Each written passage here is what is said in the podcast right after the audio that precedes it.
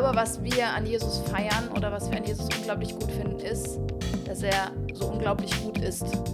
Ich habe nämlich auch gedacht, ich, ich, kann mir das, ich kann mir keine mögliche Art und Weise der Erzählung vorstellen, in der das nicht so endet.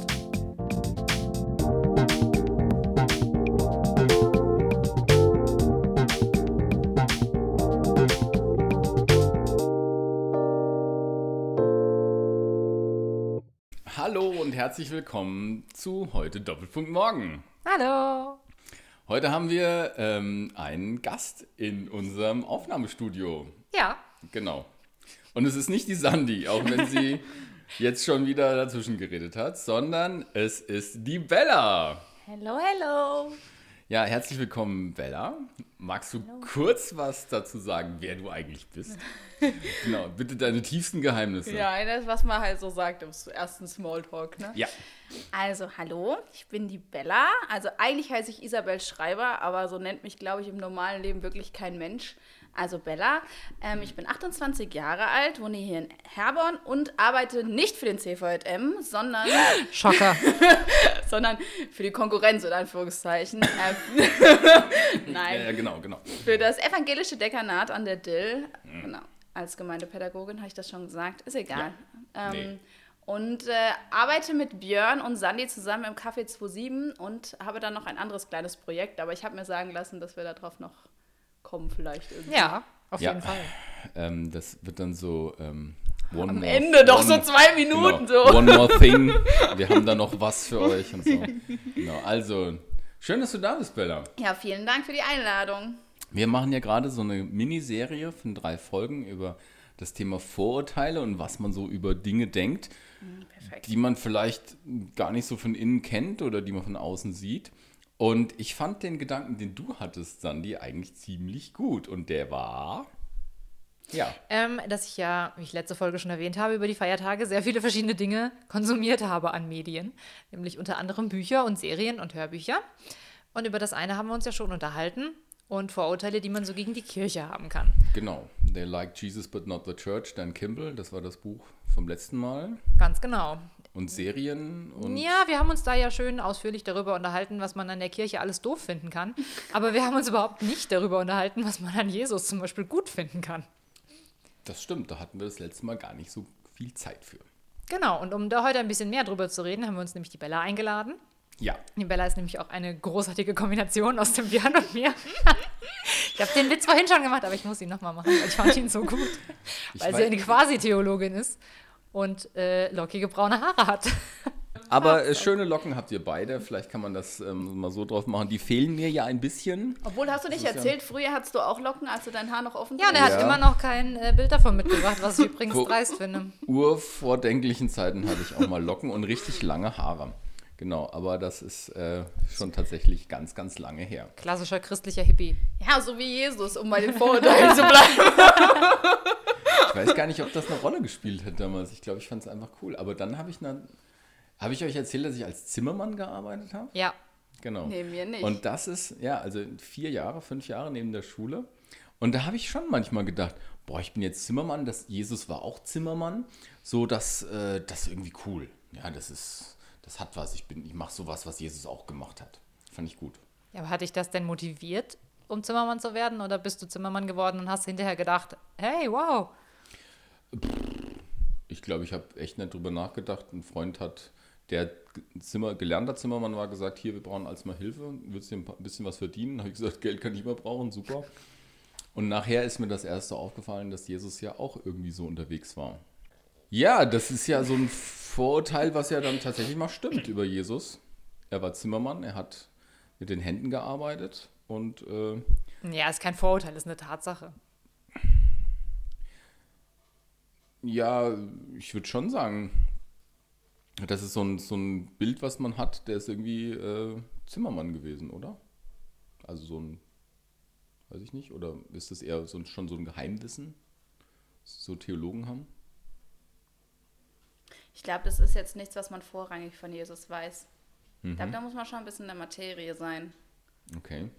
Was wäre denn ein Vorurteil über Jesus, wenn wir gerade so da sind? Das ja, ich ich habe nur so äußerliche Vorurteile.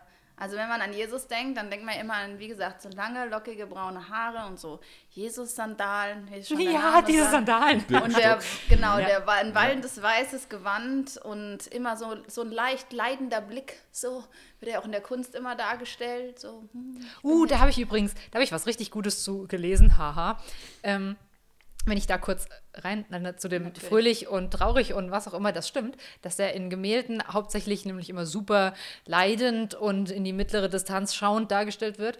Ähm, und die haben in, in England, glaube ich, ähm, so ein Kunstprojekt gestartet, was dann quasi um die ganze Welt ging, wo verschiedene Künstler sich beteiligt haben, dass die Jesus mal fröhlich malen sollen aus ähm, ihrem kulturellen Hintergrund, wie auch immer, aber einen, einen lachenden Jesus darzustellen, quasi, um da mal ein bisschen gegenzugehen, dass der immer so leidend und gekreuzigt dargestellt wird. Eine Kollegin von mir hat hm. tatsächlich auch Sie nennt sie immer ihren Brokkoli-Jesus. Ich finde den aber mega geil. Die, die, malt auch sehr viel. Und die hat eine Jesus, äh, ein Jesus-Bild gemalt, wo Jesus also aus richtig tiefem Herzen lacht und der hat dabei einen Afro, deswegen ist das der Brokkoli-Jesus. und er ist ein dunkelhäutiger Mann, der so richtig, wie gesagt, so aus richtig tiefer Seele lacht. Und dieses Bild, das fasziniert mich jedes Mal, wenn ich bei der bin. Vor allen Dingen, seitdem ich weiß, dass das ihr persönlicher Jesus ist. Da habe ich gedacht, okay. das ist ja mal geil. Also, das finde ich, find ich total cool. Und damit sind wir eigentlich auch eine Richtung, wo ich gerne hingehen will, nämlich der Punkt, wie ist Jesus eigentlich dargestellt? Also dann auch in der Popkultur. Denn was ja, um nochmal zurückzukommen auf die letzte Folge, was so ein bisschen die Grundthese gewesen ist, ja, die Leute finden die Kirche blöd und komisch, aber es sind ganz viele dabei, die finden Jesus spannend. Und die beschäftigen sich auch gerne mit Jesus. Die glauben vielleicht nicht, dass er der Sohn Gottes ist, aber die glauben insofern an ihn, als dass er irgendein spiritueller äh, Leiter gewesen ist. Oder ja, mehr so in Richtung Gandhi oder so. Jemand, dem man einfach hinterhergeht, weil der total gute Sachen sagt, aber dann hört es auch auf. Und die müssen ja irgendwas an Jesus zum Beispiel gut gefunden haben. Und dann frage ich mich immer, was? Denn Jesus gut zu finden, aber nicht daran zu glauben, dass er der Sohn Gottes ist, ähm, kann ja irgendwie nicht zusammenpassen, weil das ja quasi so die Grundlage gewesen ist. Und das fand ich spannend und deswegen habe ich mich mit noch so ein paar anderen Sachen auseinandergesetzt, wo Jesus dargestellt wird. Und auch das ist einer der Gründe, weshalb du, Bella, heute hier bist. Denn ähm, wir haben alle miteinander die Netflix-Serie Messiah angeguckt. Die kam letztes Jahr, am 1. Januar, glaube ich sogar. Ja, Anfang letzten Jahres kam die ja. raus, ja. Ist ja eigentlich doch, doch, 1. Januar 2020, ja, ganz genau. Ähm, da lief die und ich habe sie dann auch nämlich in den Feiertagen geguckt. Ähm, und die handelt ja auch davon, dass in Anführungszeichen Jesus oder zumindest ein Messias auf der Erde unterwegs ist und wie die Leute so darauf reagieren. Und ich habe gedacht, ähm, wir schauen uns das mal an. Oder wir reden mal ein bisschen darüber, wie, was uns da so in Erinnerung geblieben ist und wie Jesus vielleicht so nach draußen hin porträtiert wird und was davon eigentlich mit der Realität in Verbindung steht. Also ich weiß, als ich das das erste Mal bei Netflix gesehen habe, also die Werbung davon gesehen habe, beziehungsweise gesehen habe, dass es da einen Film äh, oder eine Serie gibt, die Messiah heißt, war mein erster Gedanke, ah ja, jetzt haben sie hier wieder so eine Serie gemacht, so was Actionreiches und haben es einfach Messiah genannt, weil irgendwas irgendwie, also es geht wahrscheinlich nicht um Jesus, um es kurz mhm. zu fassen. Und dann habe ich die angefangen und ich habe ein bisschen gebraucht, bis ich mich reingefunden habe und dann fand ich es mega faszinierend. Weil in dieser Serie spielen die mit dem Gedanken, was wäre, wenn Jesus heute wiederkommt und wie reagieren wir Menschen darauf. Und dieser Jesus in der Serie ist zwar schon in leichten Zügen ein, ein wie man sich Jesus vorstellt, aber irgendwie auch nicht. Und ich fand das, ich fand das so cool, weil die Serie beginnt zum Beispiel, dass er äh, nach Syrien kommt, dort wo Krieg ist und dort auf der Sprache, die dort gesprochen wird. Was spricht man in Syrien? Arabisch. Arabisch, danke. Mhm. Und auf Arabisch quasi äh, dort spricht mit den Leuten dort und die Leute ihm glauben und ihm folgen. Also eigentlich voll abstrus, finde ich, weil mhm. das genau die Religion ist, die ja Jesus eher nicht so für voll nimmt. Und dort geht er hin und die Leute laufen ihm nach. Und dann geht er über die Grenze und kommt in ein anderes Land und die Leute laufen ihm nach. Und teilweise Leute, die Jesus kennen, folgen ihm aber nicht. Also ah, mich hat das total gepackt, dieser Gedanke. Und vor allem die Frage, was wäre, wie würde ich reagieren, wenn mhm. jemand da wäre? Und es wird in dieser Serie nicht einmal bestätigt oder verneint, ob er es wirklich ist oder nicht. Und das fand ich spannend. Er sagt es auch nie von sich selber. Und dann denke ich, aber woran würde ich ihn erkennen auch? Also was, wäre das, was wäre das Merkmal, woran ich sagen würde, ja, du bist auf jeden Fall Jesus? Wenn er aus der Bibel zitiert, wenn er besonders viele gute Dinge tut, wenn er Wunder tut. Und ähm, da habe ich mich so reingefressen, ähm, dass ich gesagt habe, wir sollten mal vielleicht dazu was mit anderen Leuten machen. Ich habe Bock, da in Austausch zu gehen. Und deswegen haben wir das, habe ich das damals angeboten. Ich finde es total super, denn mir ging es ziemlich genauso, als ich das gesehen habe. Also, was ich spannend fand, ist die Art und Weise, wie die den dargestellt haben. Also ja, es wird ja niemals gesagt, das ist Jesus und es geht hier um Jesus. Ähm, Messias verbinden wir natürlich mit Jesus, aber es ist ja eigentlich erstmal eine Bezeichnung. Also es kann ja auch der Messias im Islam sein oder sowas. Ähm, und es ist ja, ich weiß gar nicht, welche Ethnie der Schauspieler hat, ähm, aber innerhalb der Serie heißt es ja irgendwann, er käme aus Ägypten. Was ja wiederum auch zur Jesus-Geschichte passt. Klar, Nazareth, aber dann die Jugend halt in Ägypten verbracht. Ähm, oder die Kindheit eher. Und dadurch, dass er eben auch erst da hinten in Syrien unterwegs ist und auch noch in Damaskus, was ja auch wiederum den biblischen Bezug hat, ihr Stichwort Paulus, ähm, ja, er tritt halt als ein Prediger auf und läuft, ja, erstmal einfach rum und macht halt nichts. Er wirkt aber auch nicht so, als könnte man auf den zugehen. Und das ist was, womit ich ein unglaubliches Problem die ganze Zeit hatte, weil ich mir Jesus so halt nicht vorstelle. Ich fand, die haben einen unglaublichen Fokus darauf gelegt, ihn quasi so als einen entrückten, unerreichbaren Menschen darzustellen. Und das hat in mein Bild irgendwie nicht so reingepasst. Ich weiß nicht, wie habt ihr das denn so wahrgenommen? Ich, mag ja immer, wenn was verborgen ist. Also, ich mag zum Beispiel den Künstler Christo. Der verhüllt den Reichstag, ist glaube ich so eine von, von in Deutschland be bekanntesten Sachen. Und äh, packt den ein, sodass man den nicht mehr sieht. Und plötzlich fragen sich die Leute, was ist das eigentlich? Also, wie, wie sieht der eigentlich aus? So, was, was, was, was bedeutet der Reichstag? Und dadurch, dass, dass diese Person auch im Gefängnis oder, oder so, später wird er ja eingebuchtet und so, dass der, dass der so, so unnahbar ist, so, so irgendwie nicht erreichbar, ähm, kommen viel mehr Fragen auf, weil das Bild ist nicht so scharf gezeichnet. Und dann äh, kommt mir die Frage äh, von daher viel mehr, wie ist der eigentlich, dieser Jesus? Dieser äh, Jesus, der jetzt in der Bibel äh, beschrieben wird oder so, wie ist der denn jetzt wirklich? Von daher ähm, habe ich gar nicht so ein Riesenproblem damit gehabt, dass, dass der so unnahbar war, sondern es hat mir im Gegenteil wieder mehr die, die Aufgabe gegeben, mich zu fragen, ja, wie war denn der wirkliche jetzt? Und ich habe auch das nie als unangenehm empfunden. Also sogar ganz im Gegenteil. Diese ruhige, konzentrierte, zurückgezogene Art, die er ja hatte, die fand ich eher guttunend. Also ich gehe davon aus, klar, wenn man Jesus, wenn man sich vorstellt, Jesus kommt wieder, dann hat das für mich so eine Popstar-Sache. Ne? Also er kommt wieder, er läuft und alle, what, endlich ist er wieder da. Aber ich glaube, Jesus ist genau so nicht. Und in der Serie ist er ja vor allen Dingen nicht so. Er konzentriert sich auf einzelne Menschen und wenn er mit ihnen spricht, dann hat er auch, finde ich, sowas in seinem Blick, was ihn nicht ablenkt. Er ist einfach so seine Art ist so anders von dem, wie wir die Welt gewohnt sind. Ich weiß nicht, ob ihr ungefähr verstehen könnt, Ja. was ich meine. Also unsere Welt ist schnelllebig. Jeder will seinen Vorteil haben. Die Leute sind ja in der Serie dann auch an diesen Ort gegangen, wo er dann diese Rettung vollzogen hat. Ja. Ähm, und haben sich gefragt, wann kommt er endlich raus, wann kommt er endlich raus? Und er hat es nie getan, weil er, weil er sich auf Einzelne konzentriert hat. Und ich finde, das ist irgendwie, ich fand das total schön, weil ich auch glaube, dass Jesus sich, wenn er sich mit mir beschäftigt, sich nur mit mir beschäftigt. Ja. Und ruhig ist und entspannt und nicht so, wie ich die Welt kenne. Nämlich Leute reden mit mir, denken im Kopf noch an 30 verschiedene Sachen. Und ähm, das, mich hat das tatsächlich eher angesprochen. Vielleicht, aber das ist, glaube ich, auch so ein Persönlichkeitsding. Ähm, und er spricht ja auch vor Massen, aber er bleibt nie bei den Massen. Das ist mir auch aufgefallen. Ähm, in Jerusalem, als er vom Tempel das Wunder tut, spricht er zu ihnen und als dann diese Aufruhr kommt, geht er. Ja. Also er bleibt nicht an, an dem Geschehen, sondern zieht dann weiter. Ähm, ich weiß nicht, also ich fand es eher faszinierend als schwierig für mich. Frage vorhin total spannend. Ich glaube, äh, Bella, du hast die gestellt. An was würde man Jesus eigentlich erkennen? Ja. Ja.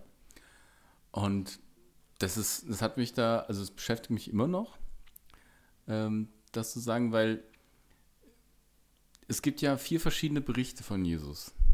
Das alleine ist ja schon äh, sehr bemerkenswert. Viele haben damit Probleme, Matthäus, Markus, Lukas, Johannes.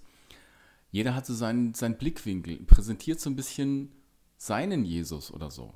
Ja, bei Markus ist Jesus kämpferisch, stark. Also das Markus-Evangelium, das empfehle ich immer Leuten äh, so, so, die mal irgendwie so, einen, so einen ungetrübten Blick haben wollen. Und, und Johannes ist irgendwie, also ich will jetzt nicht sagen emotional oder so, aber der hat einen, einen ganz anderen Zugang. Ja, der liegt ja an der Brust Jesu, der, der Jünger, ähm, von dem viele denken, dass Johannes das war und kuschelt so, ja, äh, wo, wo du denkst so, hä, geht's noch? ähm, in, in, in, einem Moment hat Jesus da eine Peitsche in der Hand, also jetzt bei Markus zum Beispiel, und treibt die, äh, treibt die Händler aus, aus äh, dem, dem, Tempel aus und der anderen kuschelt damit seinen, seinen Jünger. Was soll das denn? So, also ähm, da gibt es so einen individuellen Zugang oder sowas, wo, wo diese Geschichte auch, ich weiß nicht, persönlich erzählt wird und das auch Platz findet. Also das ist, ich weiß nicht, ob ihr euch da jemals drüber gewundert habt, dass es diese vier unterschiedlichen Berichte gibt. Und deswegen, sich Jesus zu nähern, heißt auch, irgendwie ein, eine Einflugschneise zu nehmen, irgendwie zu, nach Markern zu gucken. So, und die Marker, die ich, also die ich bei Jesus suchen würde, wenn der heute da wäre, wären mit Sicherheit die Art und Weise, wie, wie er schaut.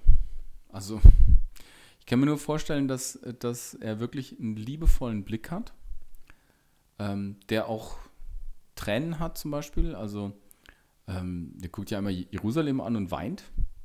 Ähm, kann man jetzt auch sagen, ja, Jerusalem ist ja eigentlich eine schöne Stadt, muss mir jetzt erstmal nicht weinen oder so. Aber der sieht halt was anderes. Und das andere, und da, das ist bei Jesus auch so, der kann Himmel und Erde an einen Fleck zusammenbringen. So, der schafft das. Manche sagen Wunder. Ähm, für mich ist es einfach nur, nur so eine ganz logische Fortsetzung davon, dass, dass Himmel und Erde sich an einer Stelle berühren. Und das sind zwei Sachen, wo ich auf jeden Fall sagen würde, wenn da einer um die Ecke kommt und sagt, er ist Jesus, dann würde ich diese zwei Sachen suchen, weil das auch zwei Sachen sind, die in den ganzen Evangelien immer wieder vorkommen und, und erzählt werden. Also so meins, so meine Erkennungsmarker. Ich glaube, es wäre halt eine innerliche Geschichte. Also ich, weil ich habe jetzt auch darüber nachgedacht und ich könnte das, glaube ich, an nichts festmachen. Also an nichts Äußerlichem. Ähm, das mit dem Blick, ja, das finde ich ein guter Punkt, aber das ist ja auch ein Stück weit innerlich. So, das, also am Blick zu erkennen, der ist es. Ähm, ich glaube halt tatsächlich einfach, dass da was in, in einem drin passiert, dass du es dann einfach wüsstest. Aber das ist natürlich schwierig, der, das, das, irgendwie zu transportieren. Ne? Der, der die Emma aus jünger Geschichte. Ja. Sie brannte nicht ja. unser Herz.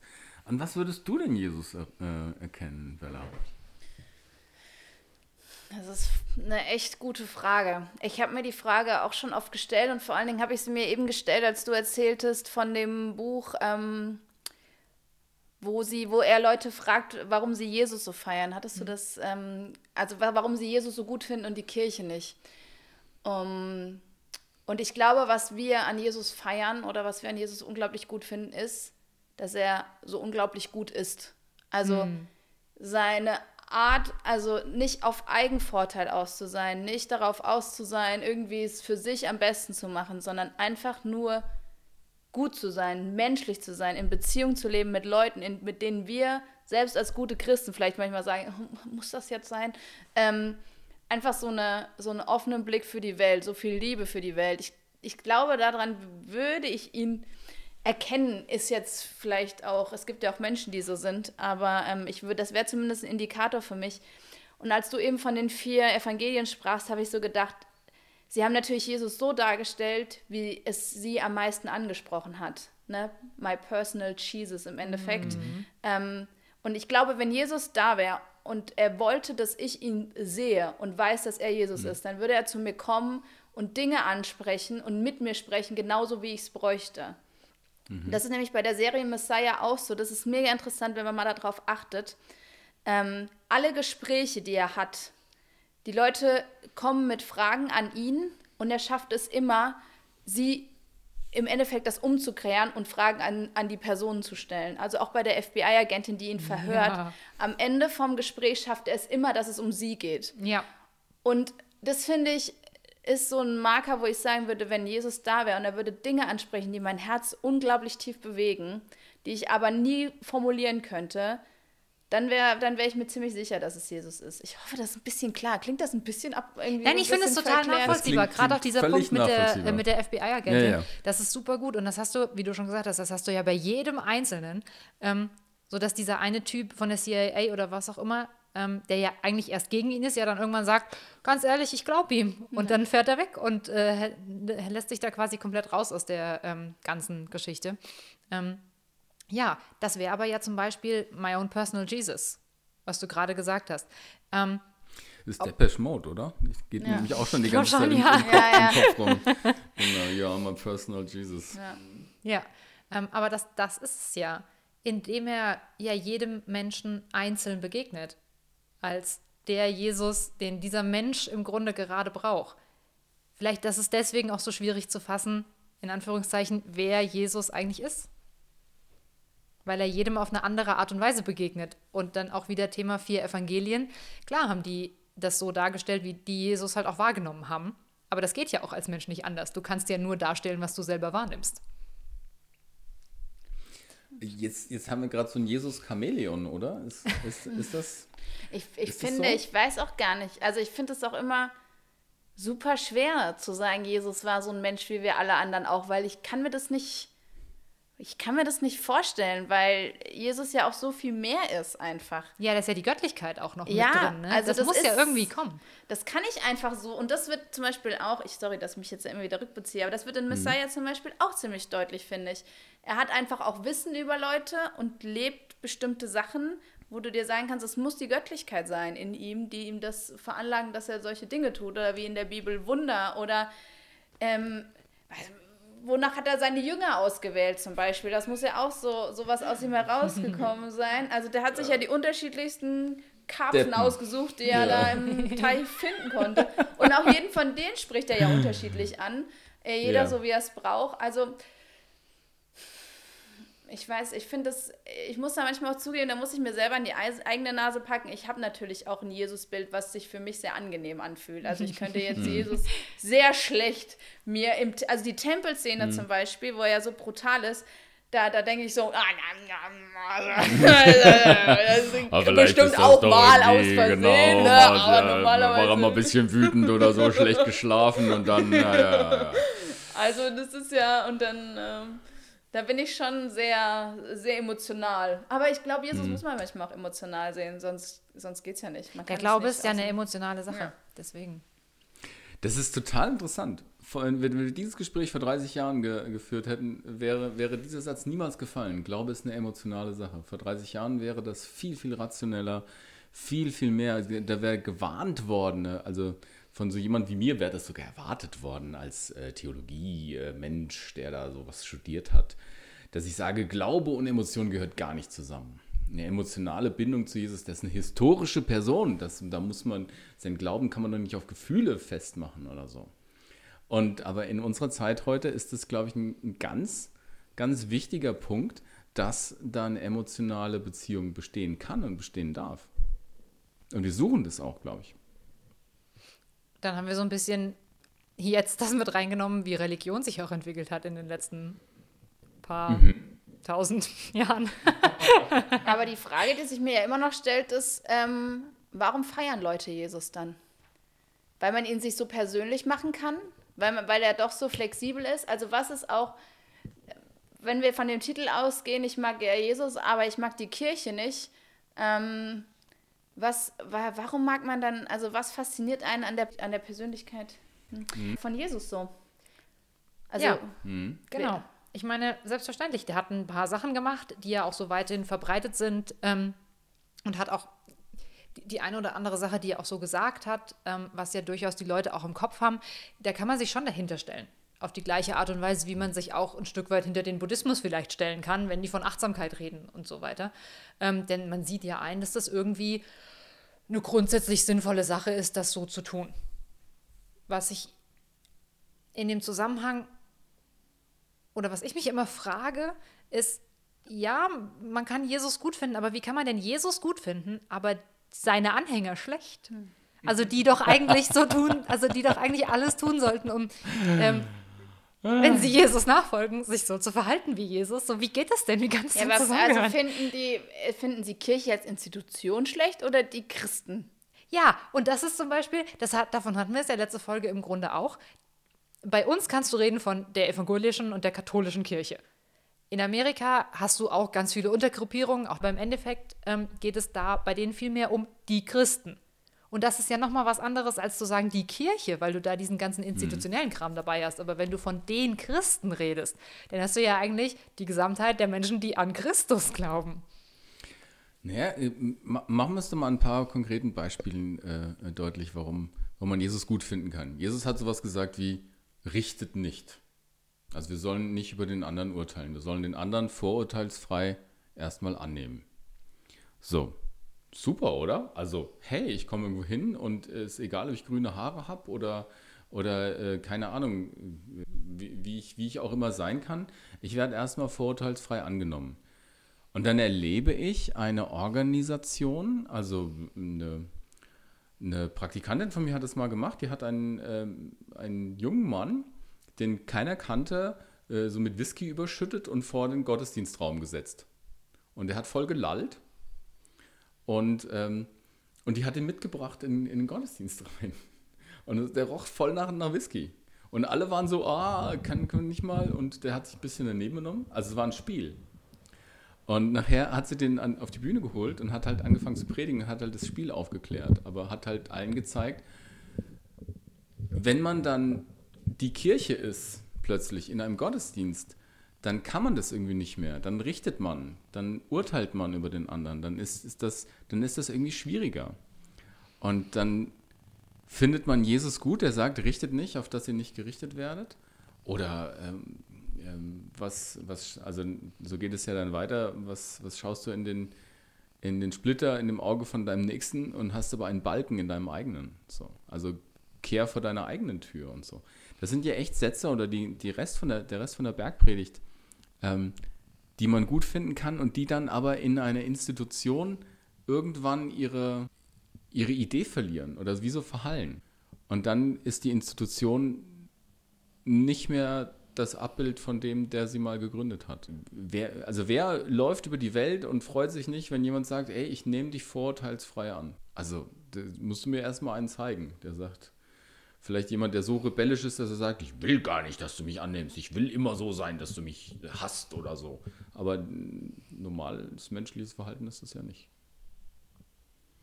Das würde auch ein Stück weit erklären, warum das unterliegende Thema von so vielen von diesen Wiederkehrgeschichten quasi ist, ähm, dass dieses Wiederkommen notwendig ist, weil die Leute trotzdem verkacken die ganze Zeit und ähm, alles falsch machen und deswegen Jesus wiederkommen muss und denen erstmal sagen muss, Leute, guckt doch mal, was ihr alles falsch macht. Ähm, und gerade auch bei Messiah, du musst dich nicht entschuldigen dafür, dass du die ganze Zeit darauf zurückkommst, das ist ja auch so ein bisschen der Punkt der Serie, äh, der Punkt der Folge. Ähm, da sind ja ganz viele, die erstmal versuchen, den zu diskreditieren und sich überhaupt gar nicht darauf einlassen, das zu glauben. Und wieder andere, die sich dann abwenden, weil die sagen, okay, alles klar, scheinbar ist der irgendwie, aber der macht das nicht so, wie ich denke, dass der das machen sollte. Also vielleicht, dass diese, diese ich nenne es mal Hyperindividualisierung, die man ja ein Stück weit vollzieht, weil es eine persönliche Sache ist, ähm, dann aber auch sagt, okay, wenn es aber nicht genauso ist, wie ich mir das vorstelle, dann kann es auch nicht die wahre Sache sein. Und dementsprechend muss ich es ablehnen. Ja, und das ist, ich glaube, es ist auch ein bisschen das, was ich eben gesagt habe. Ne? Es ist, oder denke ich immer wieder drüber nach, es ist dieses, er ist einfach gut. Und ich glaube, jemand, der einfach immer gut ist, zu jedem und allem, den kann man eigentlich fast ja nicht schlecht finden. Ne, so geht ja auch ein bisschen in die Richtung, was du sagst. Also es ist ja wirklich, du Ja. kommst zu, also in der Serie ist ja auch so, die kommen dahin und er reagiert auf alle positiv. Ja. Immer gut, immer offen, egal wie sie sind. Ähm, die Prostituierte oder wer auch immer alles kommt, ähm, den Richter, diesen streng, den er ja dann, wo er dann schafft, dass er dann trotzdem äh, bleiben kann in Amerika. Also er schafft es einfach immer, immer so, so gut zu sein, um ein gutes mhm. Gefühl zu geben. Und ich glaube, das ist das, was die Leute fasziniert, genau wie, es, wie Mutter Teresa sie fasziniert oder Gandhi, diese Menschen, die einfach immer gut sind. Ähm, ja, weil auf der einen Seite natürlich, weil wir uns auch danach sehen, dass wir gut behandelt werden, auf der anderen Seite, weil sie halt nicht provozieren. Also richtet nicht, ist halt auch mhm. keine, Pro das will jeder, dass nicht übereingerichtet wird. Ähm, provoziert mich vielleicht auch zu sagen, okay, ja, ich richte eigentlich ganz gern, das wird aber niemand zugeben. Aber im Endeffekt provoziert Jesus ja auf den ersten Blick nicht. Vielleicht, wenn man sich näher damit mhm. beschäftigt, schon. Aber so generell, die Leute im Coffeeshop denken sich wahrscheinlich, naja, das kann man schon gegen Jesus haben. Ja, er provoziert nicht auf die Art und Weise, wie du es erwarten würdest. Denn er provoziert ja eigentlich total, indem er die Leute in ihren ähm, eingefahrenen Denkstrukturen quasi in Frage stellt. Aber so, dass sie es nicht merken. Ja. Und das ist halt der holy Shit da dran, ey. Also, weißt du, jeder sagt danach, ja, er hat voll recht, ne? Natürlich, ja. macht doch völlig Sinn, ne? Ja. Ähm, und das ist halt das Phänomenale irgendwie auch, ne? Also, ja, klingt jetzt fast so ein bisschen hinterlistig, aber ist es ja nie gemeint. Aber das, das ist doch genau das, das Richtige oder das, das Wichtige, dass man den, den Status quo und der, der ist nun mal auch in meinem Leben manchmal nicht, nicht so, wie er sein soll. Durch sowas, durch so eine radikale Güte oder äh, Gutsein oder was auch immer. Ohne jetzt Gutmensch zu sein, das, ist, das hat ja sowas Abgegriffenes, aber Gutsein bedeutet ja auch für das Gute zu stehen, für das Gute einzustehen, egal was es kostet. Und da hast du bei Jesus ja dann auch wirklich ganz, ganz viel ähm, ähm, äh, zum Ende seines Lebens, ganz, ganz viele, wo, wo, du siehst, ja, okay, dieses, dieses Einstehen für das, wofür er da war und das, wo, woran er geglaubt hat, ähm, das hat ihn ja zum Schluss auch alles gekostet. Also da ist ja eine, eine, eine Narrative drin, dass, dass das so wertvoll ist oder ihm so wertvoll war, dass er alles dran gegeben hat dafür. Und das ist was, äh, was Inspirierendes. Ähm, wie viele tausend Hollywood-Filme fallen uns ein, wo dann irgendwie der Held äh, für, für die anderen quasi ähm, sich aufgibt. Ja, ob das jetzt hier irgendwelche pathetischen äh, Bruce Willis-Filme sind. Wie heißt denn der mit dem Meteor? Das ist gar nicht mein Genre. Ja, ja, ja gut, genau. aber ich meine, aber selbst wenn man mal. Wenn man mal ja, der Held, der, der, Held, ja. der sich aufgibt. Das ist ja, eine, aber es ist ja nicht nur das Aufgeben an der Stelle, sondern es ist ja das bewusste Umbringen durch andere, was du eigentlich hast. Also ja, natürlich, er, er stirbt für uns alle, mhm. aber er stirbt ja nicht einfach so. Er stürzt sich ja nicht von der Klippe für uns alle, sondern er wird ja hingerichtet für uns alle. Entschuldigung. Ich stelle mir gerade vor, wie dann so eine, überall so eine Klippe dann vorne in der Kirche hängen wird. ja, okay, alles klar. es ist aber, also ich habe so ein bisschen Lust zurück zu, äh, zurückzufragen, so, ähm, ist es nicht auch in gewisser Weise schon ein Selbstmord? Also wenn du die Möglichkeit hast, äh, an einer Stelle sagt Jesus, äh, hier lass das mal, äh, wenn ich meinen Vater bitten würde, der würde mir zehn Legionen Engel schicken, also eine Legion sind 5000 Leute, 50.000 Engel, die hätten ihn da schon vom Kreuz runter ge ge gemacht und wenn er das zulässt, dann hat das schon auch was ja mit einer, also ähm, mit einem Selbstmord zu tun, mit, mit der, ich gebe mich für etwas hin. Also ja, so, das stimmt. Du entscheide hast, mich. Obwohl, aber Selbstmord ist doch immer, da ist doch der Grund des, des Sterbens, der kommt doch aus, oder der Wunsch des Sterbens kommt doch aus mir heraus. Mhm. Also Selbstmord heißt, ich kann so nicht mehr leben, ich will sterben. Und das hat ja Jesus so, also er hat höchstens gesagt, ich will euch nicht mehr so leben sehen, deswegen will ich sterben.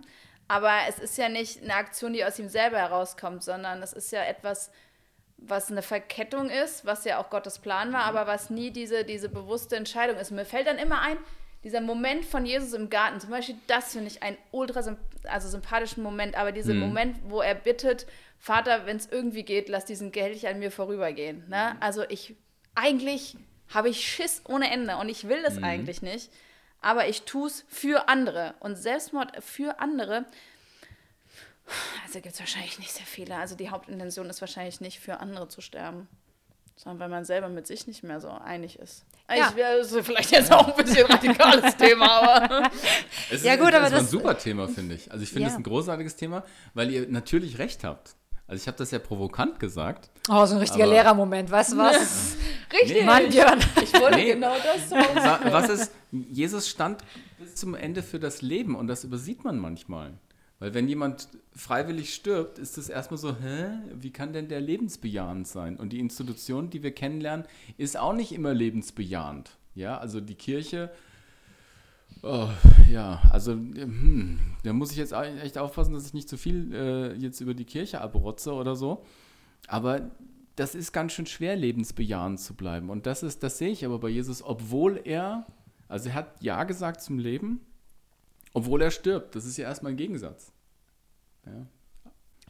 Und das finde ich auch, klar wird es dann in jeder Art von ähm, Wiedererzählung aufgegriffen, aber man hat immer dann den Gegenpol quasi von Leuten, die sagen, nein, das geht so nicht, wir können ihn jetzt nicht hier haben, weg mit dem. Ähm, was ja bei Messiah so ist, dass die amerikanische Regierung dann das Flugzeug abstürzt. Sorry für Spoiler. Ja, ich habe hier Ähm. schon 300 Mal gespoilert. Du machst richtig Lust, Bella, dass man die, Die, Serie, Serie, guckt. die Serie lohnt sich auch trotz Spoiler. Ja, ihr werdet, ihr werdet, reinge, äh, ihr 398. werdet rein. Also wenn, wenn also wenn man sich ein bisschen mit der Bibel auskennt und mal die Geschichte von Jesus gehört hat, dann kann man sich auch in etwa herleiten, wie die wahrscheinlich Ich, ausgehen vor allen wird. Dingen, ich habe die zweimal gesehen und selbst beim zweiten Mal habe ich noch so Aha-Momente gehabt. Ja. Also es ist wirklich, guckt Ja. sie euch nochmal an. Ja. Aber auch bei Gott bewahre ist es im Endeffekt so, dass dann, ähm, ich glaube, es ist halt auch das amerikanische Militär oder sowas, also auch wieder die Regierung, die ähm, um die Ecke kommt und dann quasi in dieser Kommune da ähm, so eine riesige Aktion startet, woraufhin dann alle sterben. Ähm, und beziehungsweise Jesus wird halt festgenommen, dann ist er im Knast und dann wird er mit dem elektrischen Stuhl ähm, hingerichtet. Nee, gar nicht. Nicht elektrischer Stuhl. Ähm, Gift, Giftspritze. Gift, Todesspritze, das ist Ja. das Wort, ganz genau. Mhm. Ähm, ja, und ich habe mich dann daraufhin die Frage gestellt, ähm, gibt es ein Szenario, in dem Jesus nicht sterben würde? Also gibt es eine Narrative, in der das einfach alle checken und er nicht sterben müsste? Nein, wir Menschen lieben Nee, das oder? Krasse. Wir brauchen auch das Krasse. Ich Ja. habe nämlich auch gedacht, ich, ich, kann mir das, ich kann mir keine mögliche Art und Weise der Erzählung vorstellen, in der das nicht so endet. Ja. Ich habe heute Morgen einen Text gelesen über Spiritualität ähm, und ich habe äh, jetzt ein, äh, eine Vorlesung vor, wieder über Spiritualität, also morgen und übermorgen.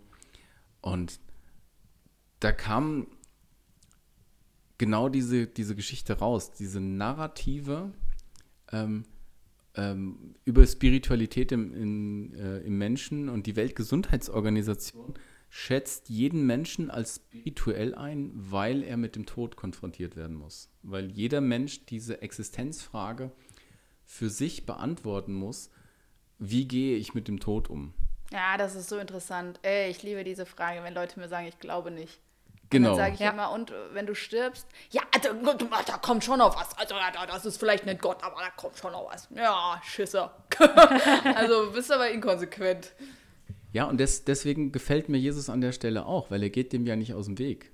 So, ähm, so, und sie lebten glücklich bis ans Ende ihrer Tage, ist nicht die Geschichte, die funktionieren würde, glaube ich. Also die, die Frage ist natürlich auch, ähm, die habe ich früher in der Christologie, wenn ich das unterrichtet habe, den Studenten immer gestellt. So, könnt ihr euch Jesus äh, vorstellen oder könnt ihr euch Gottes Handeln durch Jesus vorstellen, ohne dass er ans Kreuz muss? Ähm, viele haben mich dann als Ketzer verdammt, weil ich überhaupt so eine Frage stelle. Ich finde aber, die ist legitim. Ja, Man, Das ist ja das, was ich gesagt habe gerade. ja, Ja. genau.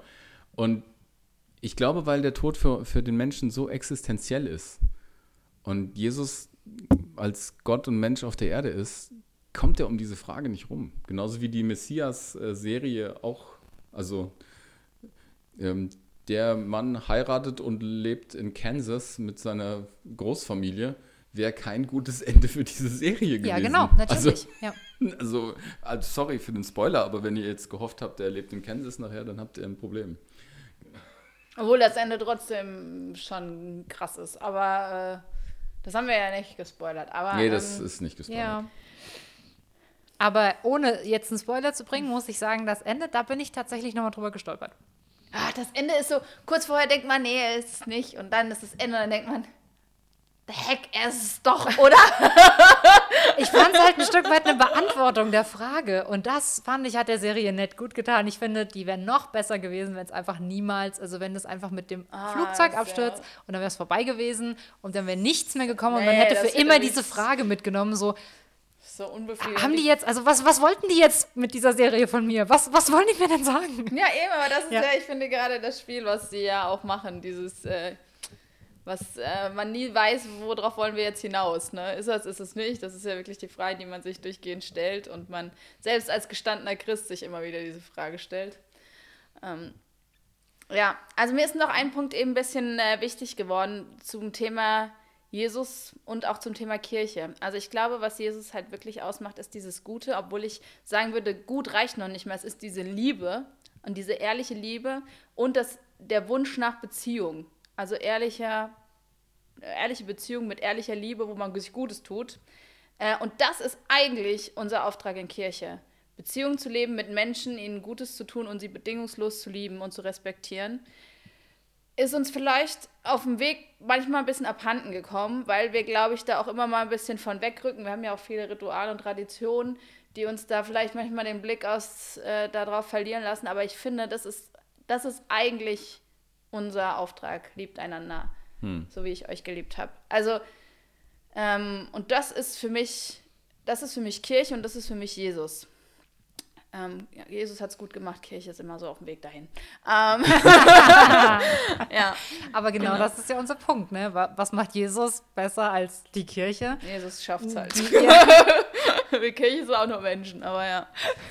Ja, dann bleibt ja an sich nur die, ähm, die Frage zum Schluss. Wir haben ja mal so, so ein bisschen einen Teaser gemacht und haben gesagt, da gibt es noch so ein kleines Projekt in deinem Leben, Bella. ähm, von wegen kleines Projekt.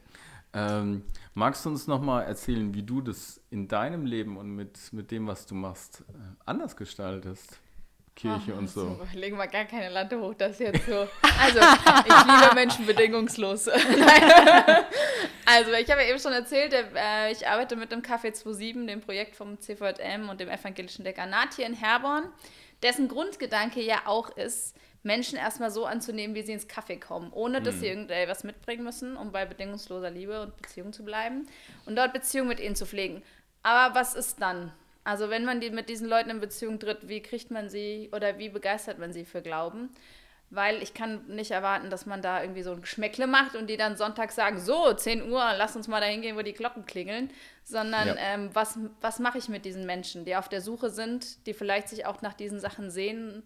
Ähm, und deswegen habe ich einen Auftrag von meinem Dekanat aus und zwar äh, nennt sich das Aufbau einer Jugendkirche und diese Jugendkirche ist gerade im Aufbau, nennt sich Lightroom Church. Äh, follow Ja. us on Insta und ähm, Lohnt Wir- sich übrigens. Da. Mhm. wir versuchen quasi genau das zu machen, mit Leuten in Beziehung zu treten, sie zu ähm, ja, lieben. Ich hoffe, ihr versteht, wie ich lieben meine. Sie zu lieben Ja. und zu respektieren ähm, und für sie da zu sein, ihnen Gutes zu tun in verschiedenen Formen. Wir sind dann auch ein bisschen so in der Experimentierphase. Corona hat uns da jetzt nicht unbedingt gut getan, aber wir versuchen halt ähm, Menschen und Jesus oder den Glauben an Jesus so zusammenzubringen, dass er authentisch ist. Und ich glaube, das kann man nur machen, indem man sich so verhält oder das Herz so hat, wie Jesus es hat. Und das versuchen wir, versuchen wir, das wollen wir von Jugendkirche. Und da genau sind wir gerade so ein bisschen in den Startlöchern. Also wer da ein bisschen auf dem Laufenden bleiben will, gerne bei Insta gucken oder wenn wir wieder Veranstaltungen machen können. Veranstaltungen oder YouTube, ich weiß gar nicht, wie groß darf hier der Werbeblock sein. ähm, Wir, genau. wir wollen Vorurteile abbauen, hoffentlich, und ein bisschen was über den echten Jesus hören. Und wir finden das sehr großartig, wie die Lightroom Church das macht, wie du das machst in Lightroom. Ähm, weil meiner Meinung nach kann man seine Vorurteile auch über Jesus nur dann abbauen, wenn man irgendwie, ja, das mal so hautnah und authentisch mitkriegt, Ja. wie, wie Leute den Geda die Gedanken von diesem Jesus irgendwie umsetzen und letztlich kleine Jesusse in dieser Welt sind. ja, genau. Von daher mach ruhig Amen. noch ein bisschen Werbeblock. Ja, ich halte euch auf jeden Fall auf dem Laufenden. Vielleicht bin ich ja nochmal eingeladen hier und darf dann. Ich finde es großartig, ähm, was, äh, was du gebracht hast hier, Bella, was, was wir im Gespräch entwickelt haben über diesen seltsam verwirrenden äh, manchmal echt wahnsinnig wirkenden dann zugleich liebevollen, radikalen Jesus äh, so zusammengetragen haben. Von daher würde ich sagen, sind wir doch schon Richtung Ende unterwegs, oder? Ja, ich würde dem zustimmen, auch wenn ich tatsächlich noch bestimmt fünf andere Punkte hätte, die mir einfallen würden. Es äh, wäre ja auch schlimm, wenn das ein Thema ist, was man in 30 Minuten In 30 Minuten bearbeiten ab, kann. auf jeden absagen Fall. kann, genau. Von daher, danke, dass du da warst, Bella. Ja, ich freue mich voll, dass ihr mich eingeladen habt. Das ist wie so ein kleines Goal in der Karriere einer Hauptamtlichen, bei heute Oh, Doppelpunkt danke. morgen eingeladen wird. Dank, dank, Dankeschön, genau. Und damit sind wir auch am Ende der zweiten Folge angelangt. Heute Doppelpunkt morgen. Die nächste wird nochmal spannend. Da haben wir nämlich auch einen tollen Gast. Oh ja. Genau, Professor Dr. Tobias Feix, Uh, Dozent an der CVM Hochschule in Kassel. Und wir werden uns ein bisschen über Parallelwelten und Vorurteile unterhalten.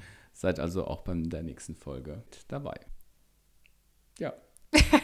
Tschüss. Tschüss. Tschüss.